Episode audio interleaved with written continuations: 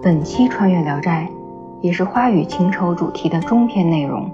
我带来了黄莺的故事。采菊东篱下，悠然见南山。作为田园诗派的鼻祖，陶渊明的千古绝句，不仅表达了淡泊名利、朴素自然的生活态度，更让菊花成功出圈，一跃成为后世文人骚客竞相追捧的花中隐士。黄莺的故事。就是围绕菊花展开。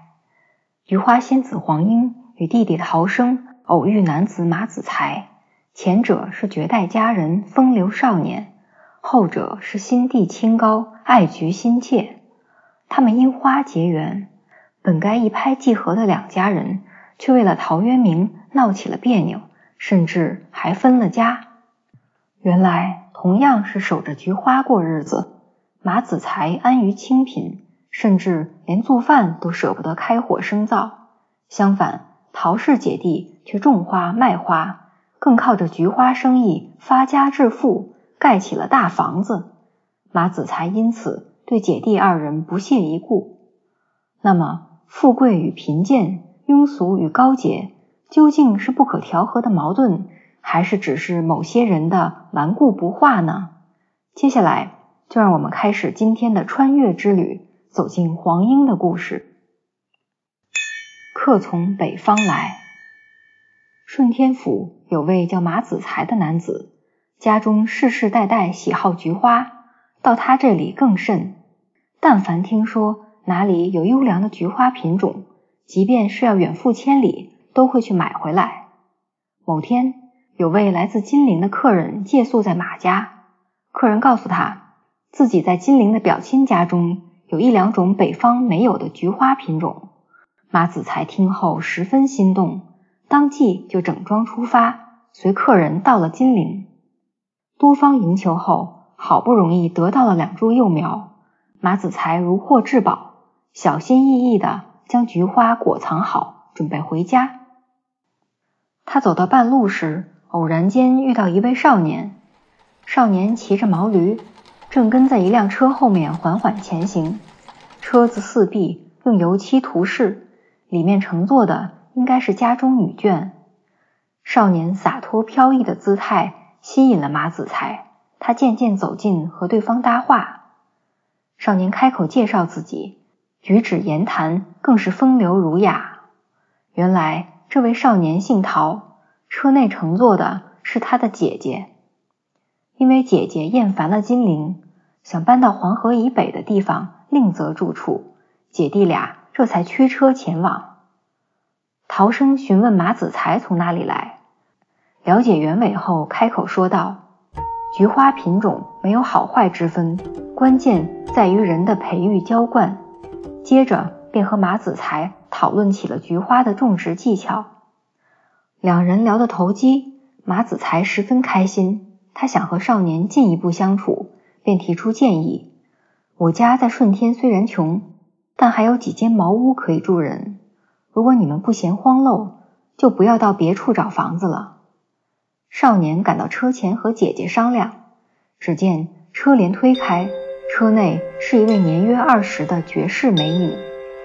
女子对弟弟说：“房子简陋没关系，但院子宽一些比较好。”马子才听后代替少年应答。对女子做出了承诺，于是三人便一起回到了顺天府。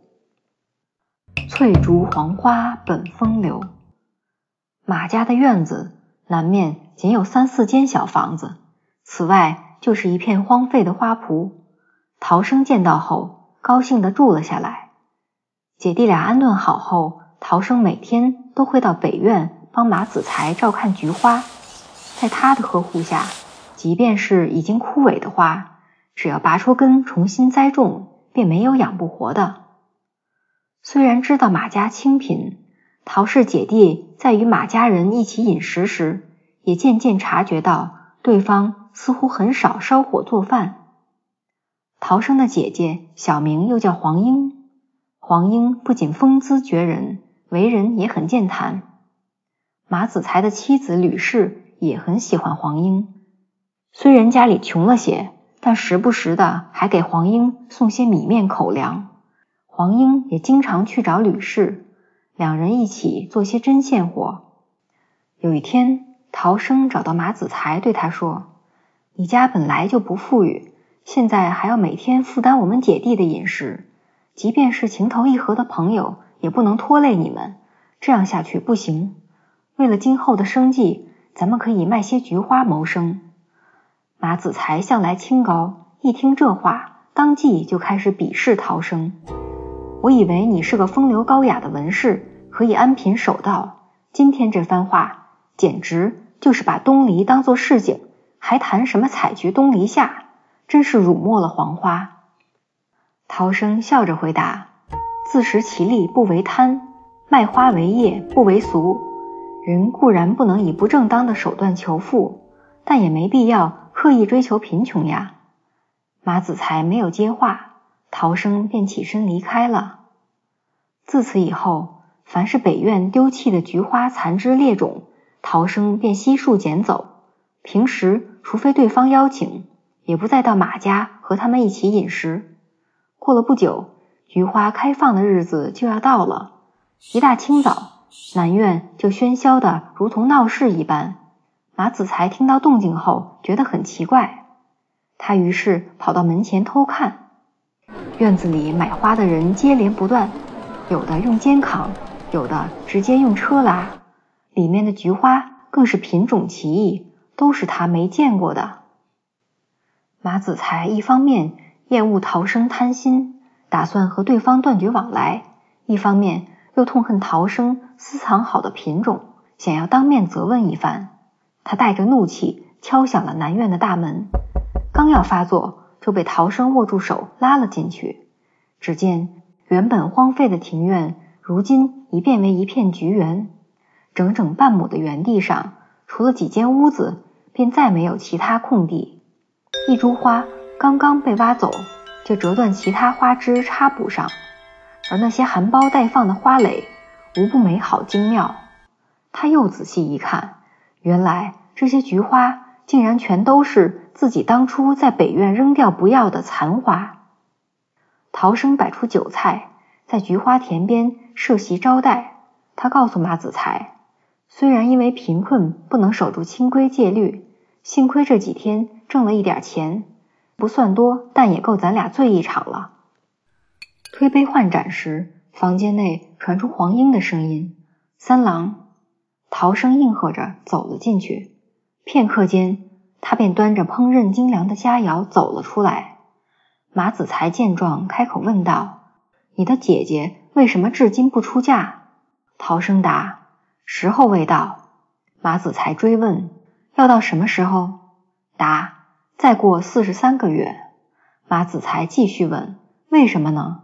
陶生笑而不语。当日两人一直喝到尽兴，才各自散去。第二天。马子才再次来到南院，他惊讶地发现，前日才插补上的花枝竟已长到了一尺多高。于是向陶生苦求种植之法，陶生却说：“这本来就不是可以言传的，况且你并不打算以种花为生，又怎么用得上呢？”大丈夫不做裙带关。又过了几天，南院买花的客人少了些。陶生用草席将菊花包好，捆装起车后便出门了。等到第二年春天将要过半时，他才载着南方的奇珍异卉回到顺天府。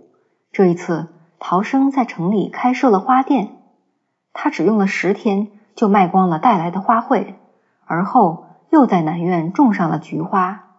原来那些去年买过菊花的人，虽然留下了花根。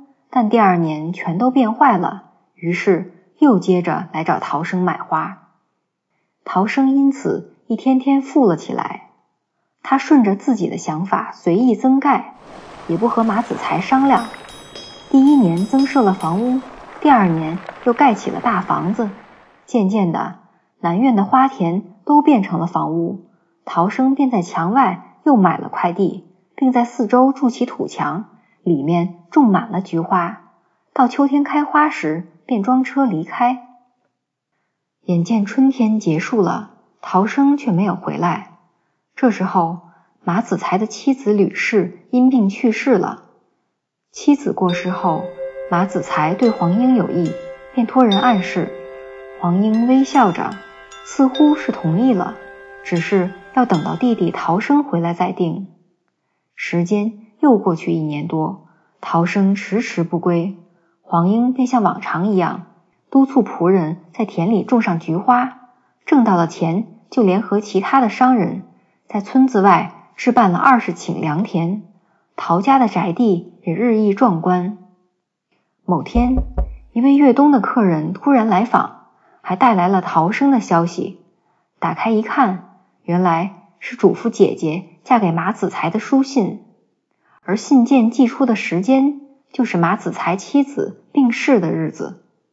马子才十分惊异，他回忆起几年前两人在菊园喝酒对话的场景，距离现在刚好过去了四十三个月。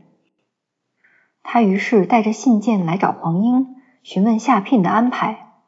黄英推辞了对方的彩礼，又因为北院房屋简陋，他想让马子才和他一起住到南院的宅子里。这种仿佛入赘一样的安排令马子才不能接受。他选好日子，迎亲行礼后，将黄英娶进了北院。两人成亲后，黄英便在北院的墙上开了一道门，直通到南院。他每天都去南院督促仆人干活。家中所需用度也尽数从南院取来，不到半年功夫，北院的家中就都是南院陶家的东西了。马子才以妻子的财富为耻，经常嘱咐黄英将南北两院的财务账务分开记录，不要弄混了。陶家的东西，他也立马派人送了回去，并告诫妻子不要再从南院取东西。但才过了不到十天。两家的东西就又混在一起了。如此往来数次，马子才不胜其烦。黄英却笑着说：“你这个安贫乐道的陈仲子，这样反反复复的翻账本，就不觉得辛苦吗？”妻子的话让他有些惭愧，马子才便不再核查账务了，家中一切都听凭黄英安排。而后，黄英便开始召集工匠，准备建筑材料。他大兴土木，一连数月，将两个院子的房屋宅地合成一体，彻底取消了南北的分隔。马子才想要阻止，却也无能为力。黄英听从丈夫的意见，关起家门，不再经营菊花生意。凭借先前积累的财富，他们的生活享用依旧强过世家。马子才却仍旧过得不情不愿。他对妻子抱怨：“三十年积累的清廉德操就这样被你拖累了。我生活在妻子的裙带下，实在是没有一点男子气概。别人都想求富贵，而我只希望过穷日子。”黄英回答：“我并不是贪婪卑鄙的人，但作为陶姓后人，如果不能过得稍微富足一点，那岂不是叫后世千载？”都认为我们陶家是贫贱骨头，百代也不能发家。我现在这样，只不过是帮身为彭泽县令的陶渊明解解愁罢了。黄英告诉马子才：“话说回来，贫困的人想要变富裕，这很难；但富裕的人想要变穷，却很容易。咱们家床头的钱，你可以任意挥霍，我完全不在意。”马子才又说：“让我花别人的钱。”也是一样可耻啊！黄英无奈，既然你不愿意过富裕日子，我也不能忍受贫穷。事到如今，只好和你分开居住，这样咱俩就清者自清，浊者自浊了，与你与我都没有害处。久别重逢玉山推。协商一致后，黄英在院子里单独盖了间茅草屋给丈夫住。同时还安排了美貌的婢女服侍他，马子才这才心满意足。但过了没几天，他就开始思念黄英，于是派人去请妻子，对方却不肯来。马子才无奈，只好反过来自己去找黄英。从这以后，他每隔一天都去妻子的住处留宿。原本说好的两处分居，就这样变回了隔夜夫妻。黄英笑丈夫，在东家吃饭，又在西家睡觉，两边的好处都让你占尽了。清廉的人可不应该这样。马子才听后也觉得自己这样很好笑，妻子的话让他无言以对。两人于是又复合居住如初。秋天菊花盛放时，马子才碰巧到金陵办事儿，早上路过一家花店，看到店内陈列摆放着繁茂的菊花，品种样式都颇为不俗，心动之下便开始怀疑这些花是陶生培育的。过了一会儿，见到主人从店里走出来，果然就是陶生。距离上次见面已过去了好几年，两人都高兴极了。他们相互倾诉着分别的情境，表达重逢的喜悦。陶生想叫马子才留宿，马子才却要拉陶生回家。陶生于是对他说：“金陵是我的故乡，我会在这里结婚成家。这是积攒的一点钱，麻烦你先帮我带回去给姐姐。等到年底的时候，我会回家待一段时间。”马子才不听，苦口婆心的劝他。家里面现在很富足，你回去只管享受就行，再不用辛苦的做生意了。陶生答应了，接着便安排店里的伙计把所有的花都低价出售，没几天就全卖光了。陶生在马子才的催促下，收拾好行李，就一起租船从金陵回到了家。进门后，姐姐黄英已经收拾好了房间。床榻被褥更是一应俱全，就好像提前知道自己要回来似的。自从回到家，陶生便开始安排工匠大修庭园。他不再结交宾客，整天就和马子才在院子里喝酒下棋。家里帮他选择结婚的对象，他也推辞不愿意。黄英于是在弟弟的住处安排了两位婢女。如此过了三四年。陶生便有了一个女儿。陶生为人豪放，一向很能喝酒，从来没见他喝醉过。马子才有个朋友叫曾生，酒量也是惊人。有一天，曾生来家拜访，马子才便叫他与陶生拼酒。曾生与陶生纵情畅饮，两人相谈甚欢，相见恨晚。他们从辰时开始，一直持续到夜里四更天。各自喝下了一百壶酒，曾生烂醉如泥，坐在位子上就沉沉睡去。陶生起身回房，出门后踩到菊花田里，随即也倒在了地上。陶生醉倒后，把衣服随意的褪在了身旁，身体瞬间就化作了一株高壮如人的菊花，花枝上更是开出了十几朵拳头般大小的菊花。马子才被这惊异的一幕吓坏了，相处多年的小舅子竟然不是个人。他去找妻子诉说情况，黄英听后急急忙忙地赶到花田，拔起菊花就放到了地上，接着又拿起衣服盖在上面。怎么醉成了这样？她做完这一切，便拉着马子才一起离开，并叮嘱丈夫不要去看。第二天天一亮。马子才再次来到花田，陶生已经变回人形，睡倒在田边。他这才醒悟，陶氏姐弟二人都是菊花精化作的。自此以后，更加敬爱他们。陶生暴露原形后，便更加放纵的饮酒。他还经常自己下请帖，邀请曾生上门，二人因此成为莫逆之交。又到一年花朝节。顺天府城内外，人们都忙着赏花结彩。曾生到家里来拜访，还带了两个仆人，抬着个大坛子，里面是中药泡好的白酒。曾生邀请陶生一起喝光这坛酒。眼见坛子见了底，两人却还没有醉意。马子才见状，偷偷往坛子里灌了一瓶酒，两人很快又喝光了。此时。曾生已经醉得厉害，被仆人背起来离开了。陶生也醉倒在地，身体化作了菊花。马子才见怪不怪，学着黄莺的样子，把花从地上拔了起来。他守在旁边，想要看看逃生的变化。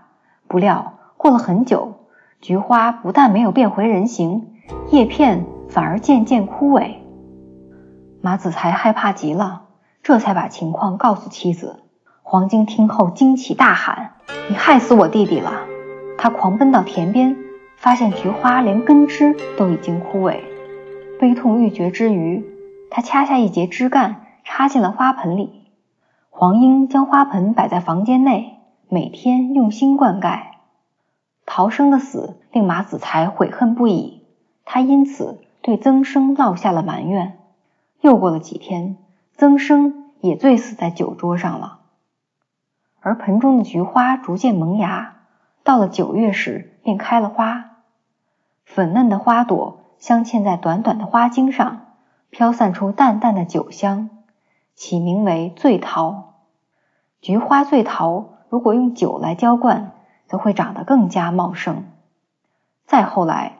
陶生的女儿长大成人，丈夫也是显贵世家。黄莺则像普通人一样终老，并没有其他意象。黄莺终。穿越后记。故事的最后，蒲松龄点评：醉酒而死的旷达之事，世人都很惋惜，可这些人自己却不一定这么觉得。就像院子里。种下的菊花醉桃，见到它就好像见到了良友和家人一样。谁说这样就不是一种享受呢？在黄莺的故事里，菊花走出了陶渊明的田园世界，他从素雅恬淡、清新脱俗的高洁形象中脱身，过上了豪放洒脱、主动追求富裕的快意人生。马子才爱菊花，更以清廉自居。当他坚持将菊花与安守贫困、鄙视市井生活的人生态度捆绑在一起时，却接连被菊花化作的姐弟二人打了脸，闹出了口嫌体直、两头占便宜的笑话。花种本无优劣，灌溉培育全在于人。世上哪里又会存在高洁和贪婪的花朵呢？只不过是人类强行赋予它们的意义罢了。细心的朋友可以发现，我在花语情仇主题的第一期节目中犯了一个小错误。陶渊明在远离车马喧嚣的南山边采菊东篱下，其实大诗人陶渊明他从头到尾就没有远离市井。诗句的一开头就强调“结庐在人境，而无车马喧”，能够身居闹市却不被世俗打扰，是因为心向着远方。傍晚时分的南山，飞鸟结伴而回。有时候，我们不必为了人生的真意刻意去追求远方，因为远方一直在心里，而我们的脚下就是世俗。本期穿越聊斋到此结束，下一期我会开启新的主题、新的故事，敬请期待。